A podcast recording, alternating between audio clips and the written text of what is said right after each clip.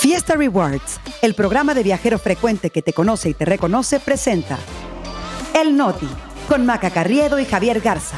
Las noticias para llevar.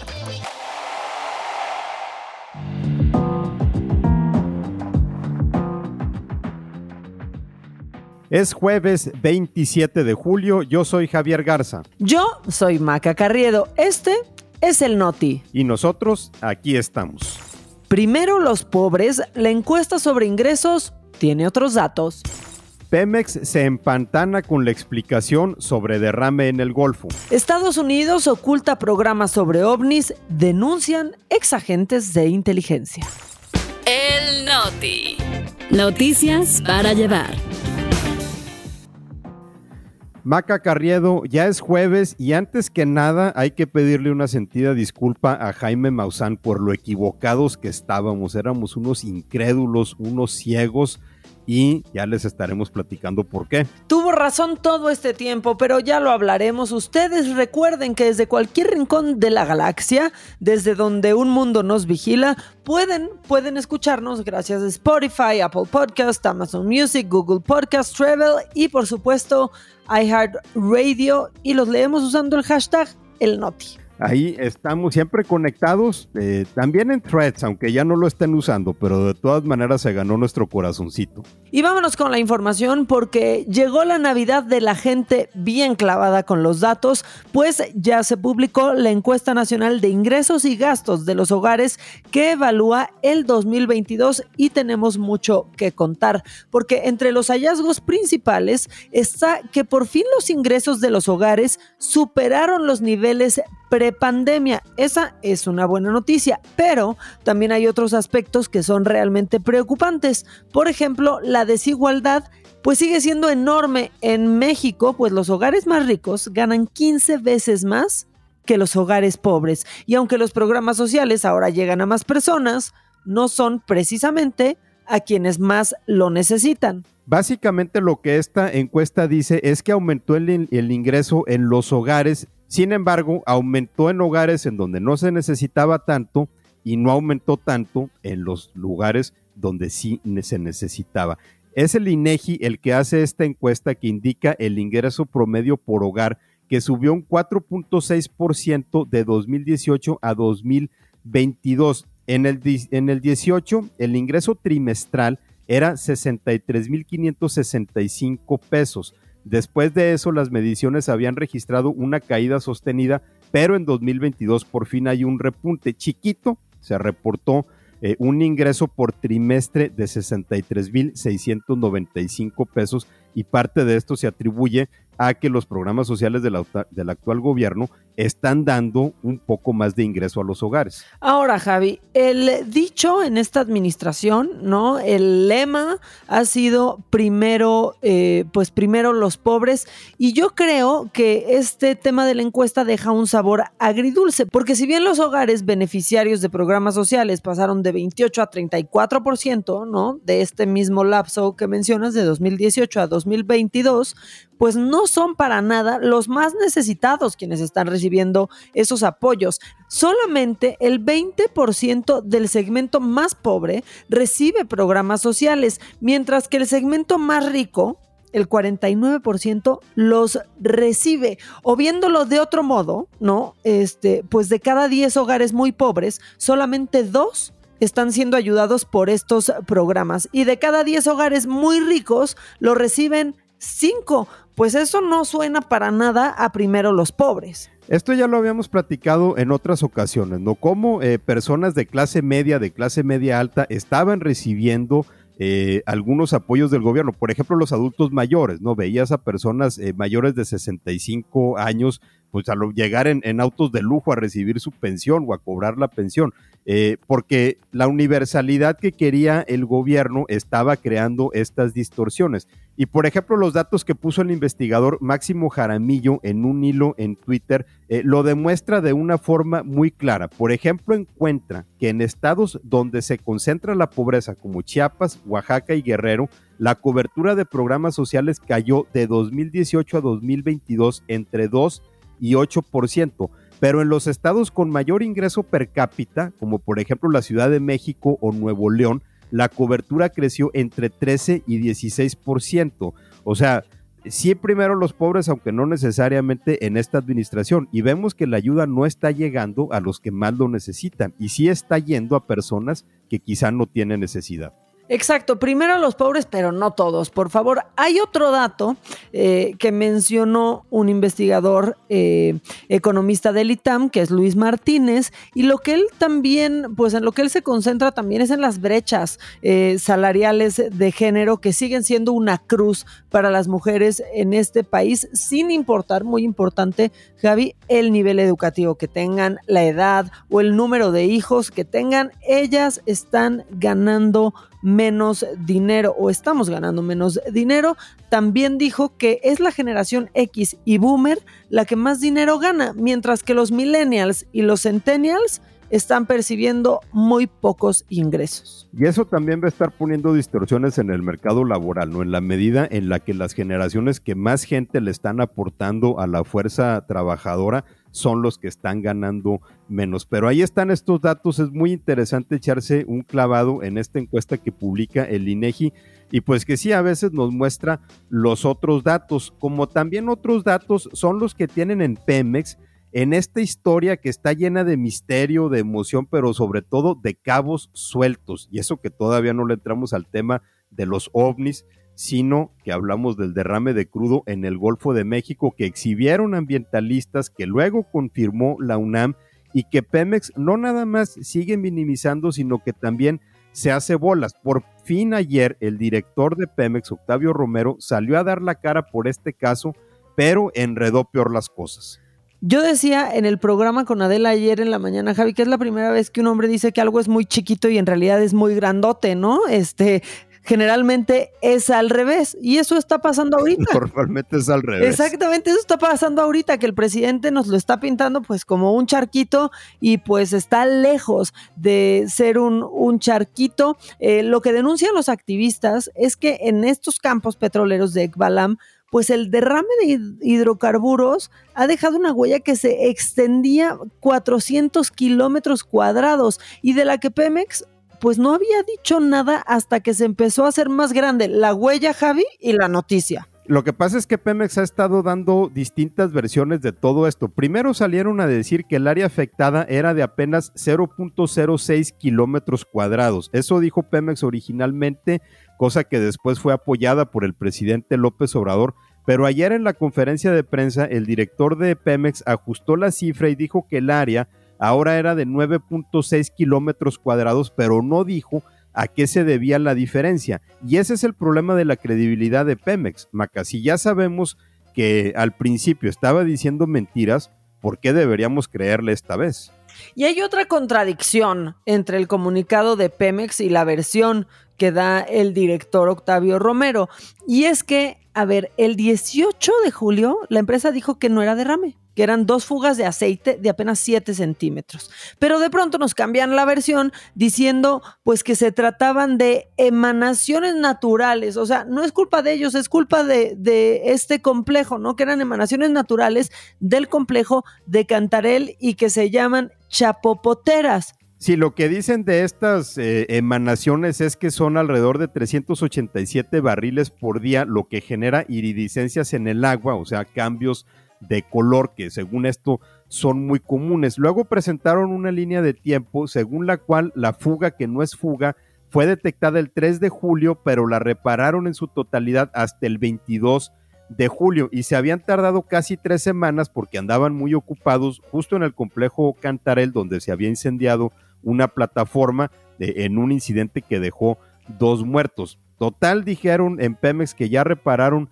el ducto y que el chapopote que se está detectando en costas de Tamaulipas, Veracruz y Tabasco no tiene nada que ver con esto. La verdad es que Pemex cada vez más, ahora sí que se hunde en su propio pantano. Y como hemos sentido este noti bien pero bien denso, tanto como pues el crudo y el chapopote, tenemos que hacer un llamado a la serenidad, justo como lo hizo el presidente el día de ayer. Pues resulta que en su mañanera dijo a sus simpatizantes que no deben de caer en ninguna provocación. Esto luego de que el martes acusó a periodistas como a Raimundo Riva Palacio y a Joaquín López Dóriga de estar emprendiendo una campaña vil con artículos donde acusaban que se estaba gestando, pues que se estaban gestando condiciones para un atentado contra Xochitl Gálvez. El presidente aplicó ahora sí que el serenos morenos para sus simpatizantes y por supuesto las corcholatas se alinearon en un coro, Marcelo Ebrard, Adán Augusto López, Claudia Sheinbaum, que por cierto aquí no nos gusta ser entrometidos, pero seguramente el community manager de la doctora Sheinbaum se llevó un regaño porque en sus redes sociales compartió un artículo de Los Angeles Times en donde se lee que Sheinbaum tiene un carácter reservado y falta de carisma que alimenta la idea de que es distante y arrogante. Pues si este es el tipo de prensa que comparten en el equipo de Sheinbaum, eh, pues digamos que no sorprende luego por qué justamente a la doctora se le ve de esta manera. Pues es que no cualquiera puede ser community manager, hombre. Por lo menos ya, pues si vas a compartir un artículo en inglés y no hablas el idioma, mándaselo a tu tía que sí hable para ver si lo publicas o no. Pero regresando al presidente, eh, pues Ochil Gálvez reaccionó a estas palabras eh, y dijo que un llamado a la serenidad no es genuino si todos los días se provoca violencia con la palabra y que López Obrador debe predicar con el ejemplo. Y Javi, ahorita es el nombre de Xochitl Galvez, pero antes eran otros, ¿no? Y así ha ido agarrándose el presidente eh, cíclicamente a alguien, ¿no? Regresaba siempre, pero y, y Carlos Loret, ¿cuánto gana, por ejemplo? Sí, e-, esa es la contradicción de las mañaneras siempre, ¿no? Que López Obrador está en un plan de amor y paz y luego se voltea y arremete contra cualquiera que se le ponga enfrente. Eh, el presidente puede pretender o decir que vive en este modo zen en donde reina la serenidad y la paz y los abrazos, eh, pero la realidad es que las cosas le molestan sobremanera y él truena y ahora sí que como dice su pecho no es bodega, como probablemente va a tronar cuando se entere que el Instituto Nacional Electoral pues ya está emitiendo las reglas para las giras de las corcholatas, tanto de Morena como de la oposición, y que está proponiendo establecer un tope de gastos de unos 34 millones de pesos para los actos de proselitismo de quienes buscan la candidatura a la presidencia, pero sobre todo vigilar eh, los actos de promoción. Y en esa vigilancia se supone que más adelante pudieran venir sanciones. Ahora, las reglas que propuso el instituto también dan chance a que funcionarios públicos asistan a los mítines en días inhábiles, pero se tienen que abstener de participar activamente en ellos. O sea, en pocas palabras, a ver, pueden ir a la pachanga, estar ahí, pero no se pueden parar a bailar, Javi. Solamente tienen que ir. Otra cosa es que las corcholatas no están obligadas a dejar sus cargos, lo que por supuesto ya criticó Mario Delgado, el presidente de Morena. Y ahí quien puso el desorden y que yo estoy de acuerdo que lo haya hecho, fue Marcelo Ebrard, Javi, que fue quien empezó pues digamos, a presionar para que renunciaran sus compañeros corcholatas y está bien si no iban a dedicar toda su energía al puesto por el cual se les estaba pagando, ¿no? De todas maneras, ya sabemos que sí hay una persona en Palacio Nacional que está dispuesto a pasarse esas reglas por el arco del triunfo. Digo, ayer todavía estaba difundiendo encuestas y hablando de las elecciones a pesar de que el INE le dijo que ya no lo hiciera. Eh, los consejeros también dicen que van a certificar todo tipo de lugares en donde se pone propaganda como espectaculares, bardas, anuncios en transporte público o en redes sociales y que en caso de infringir las reglas se ordenará su retiro y deberán de ser bajados una semana después de la publicación de los resultados de las encuestas que según esto van a terminar eligiendo a las corcholatas. Aquí el INE... Eh, creo que es importante señalar, Maca, que está tratando de alcanzar una carrera que hace mucho tiempo que empezaron los partidos. O sea, los partidos se adelantaron y les dijeron al INE, no nos importan sus tiempos de precampaña, nosotros ya vamos a empezar y aquí viene el INE corriendo para alcanzarlos y ver cómo los regulan, porque los agarraron totalmente desprevenidos. Y ahora nos tenemos que ir fuera de este mundo, Maca, porque si ya les dijimos al principio por qué le debíamos una disculpa a Jaime Maussan, pues es por esto que ocurrió ayer en el Congreso de Estados Unidos una audiencia en donde un exoficial de inteligencia de la Fuerza Aérea, David Grush, dijo que autoridades militares estadounidenses tienen posesión de naves de origen extraterrestre y restos de sus ocupantes a los que se refieren como elementos biológicos no humanos que se han recuperado tras incidentes aéreos. Échate eso. ¿Qué sería de este noti sin una nota que genere ansiedad, Javi? Yo todavía no superaba lo del cambio climático de ayer y ahí vamos con esto de nuevo. También este exagente dijo bajo juramento, hay que decir eso, bajo juramento, eh, pues que tiene conocimiento de que el gobierno de Estados Unidos cuenta con todo un programa para estudiar tecnología que no existe en este planeta, a la que incluso está estudiando con un método que se llama ingeniería inversa, es decir, a partir de aparatos y tecnologías desconocidas se desarman para entonces ir del resultado hacia atrás. Qué complicación. Otro que estuvo en esta audiencia fue el teniente Ryan Graves, quien es antiguo piloto de la Fuerza Aérea, que dijo que los llamados fenómenos anómalos no identificados, porque el gobierno no quiere reconocer el término de ovni, son cosa de todos los días, que no son eh, asuntos raros ni aislados y que la ciencia debe estudiarlos con mayor insistencia.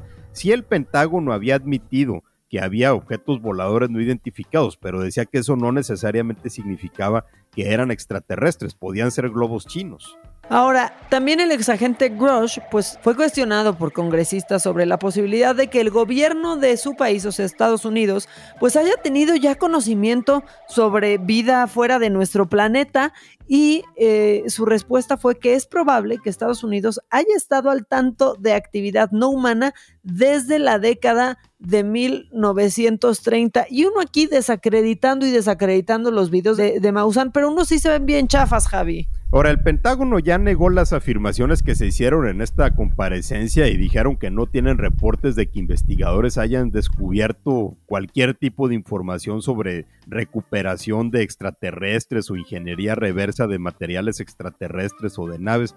Pero bueno, ellos siempre lo han negado y siempre ha existido la sospecha de que algo están ocultando. Así que el misterio, por supuesto, que va a seguir. Pero nos tenemos que regresar aquí al planeta Tierra, Maca, porque no hay nada más terrenal que esto que pasó en Guadalajara. No, Maca. Pues sí, ya para cerrar el noti, este, pues hay que platicarles de esta mujer en Guadalajara que no le hizo caso al presidente, no se serenó ni poquito y se llevó de corbata a quienes la asaltaron. Así, pues esta mujer iba saliendo de un banco que está en el cruce de las calles Rubén Darío y Arcamo en la capital de Jalisco. Eh, después de retirar pues una buena lana, 160 mil pesos, la iban a asaltar y les dijo, pues no, mi ciela. De hecho, cuando iba a subir a su auto fue interceptada por un sujeto que le sacó una pistola, la amenazó para que le entregara el dinero, ella se lo entregó, el ladrón huyó en una motocicleta en donde lo esperaba un cómplice, pero pues ahora sí que la señora dijo, esto no se queda así, los persiguió y les aventó el coche hasta que los atropelló. Se convirtió en Toreto, Javi, y pues no se lo robaron, lo siguió por varias cuadras, pidió el apoyo de autoridades y empezó ahí la, la persecución. Uno de los asaltantes de plano dejó caer una de las bolsas donde había echado la lana que la señora había sacado del banco. En esa bolsa había 16 mil pesos y un celular, pero hay que decirlo, que la neta, pues el resto del botín todavía no lo recuperan. Pero el susto y la corretiza nadie se la quita a estos malos, Javi, que cuando están en esas circunstancias, no sé qué pienses tú, pero se convierten en unos niñitos de seis años asustados. Ah, claro, se acobardan con muchísima facilidad, sobre todo cuando se les avienta alguien de armas tomar, que eh, seguramente los motivos de la señora pues tienen que ver justo esta frustración de que no había ninguna autoridad para impedir este atraco. Así que de esa forma, por lo menos logró salvar 16 mil pesos. Pero vamos a talonearle nosotros, eh, Maca, porque también hay que sacar el dinero de algún lado. Y no traerlo cargando en la calle definitivamente después de escuchar esto que sucedió en Guadalajara. Ya nos vamos por hoy. Es jueves, se acerca el fin de semana y eso a nosotros nos pone muy felices. Pero si nos quieren comentar lo que escuchan aquí o abrirnos su corazón o contarnos lo que sea o hasta platicar de la casa de los famosos, yo los espero en arroba maca-online, en Twitter, en Instagram y en threads, aunque quién sabe si me dé cuenta si me escriben por ahí. ¿Tú, Javi? A mí me encuentran igual en arroba Jagarza Ramos. Que tengan un gran día y recuerden hashtag el Noti, ahí los leemos.